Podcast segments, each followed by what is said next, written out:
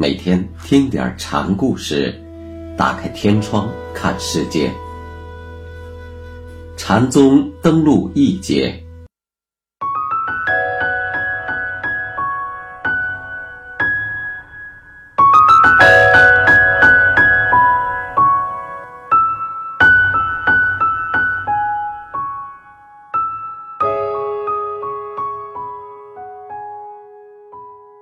今天给大家讲石拱会藏禅师的两个小故事。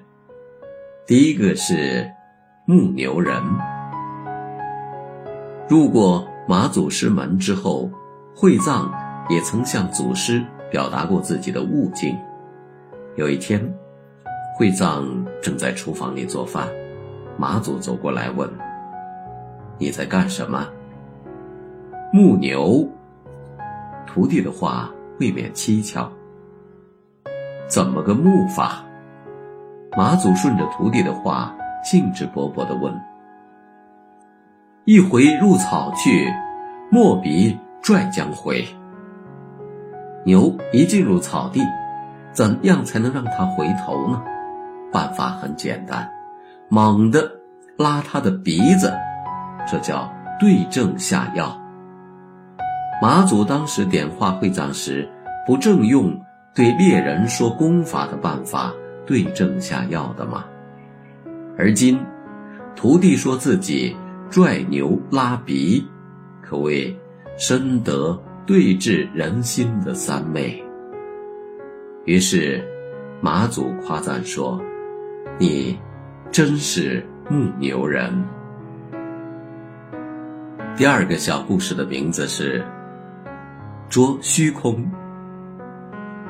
石拱禅师曾揪过西堂智藏的鼻子，事情是这样的。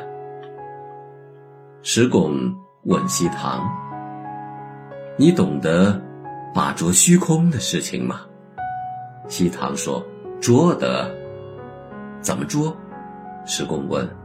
西堂便以手做捉拿的姿势。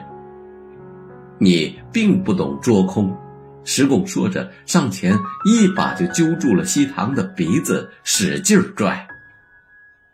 西堂痛得直叫：“痛死了！快放手！”他挣扎着摆脱。石拱放开手说：“只有这样揪你，你才懂得什么是虚空。”西堂在这里，却露了把柄给石拱。既然是虚空，哪里还能捉得？真正的虚空，不是任何有为法所能找得到的。所以，石拱要弄痛他的鼻子，好让他把心思收回来。这和马祖牛百丈的鼻子用意大体是相同的。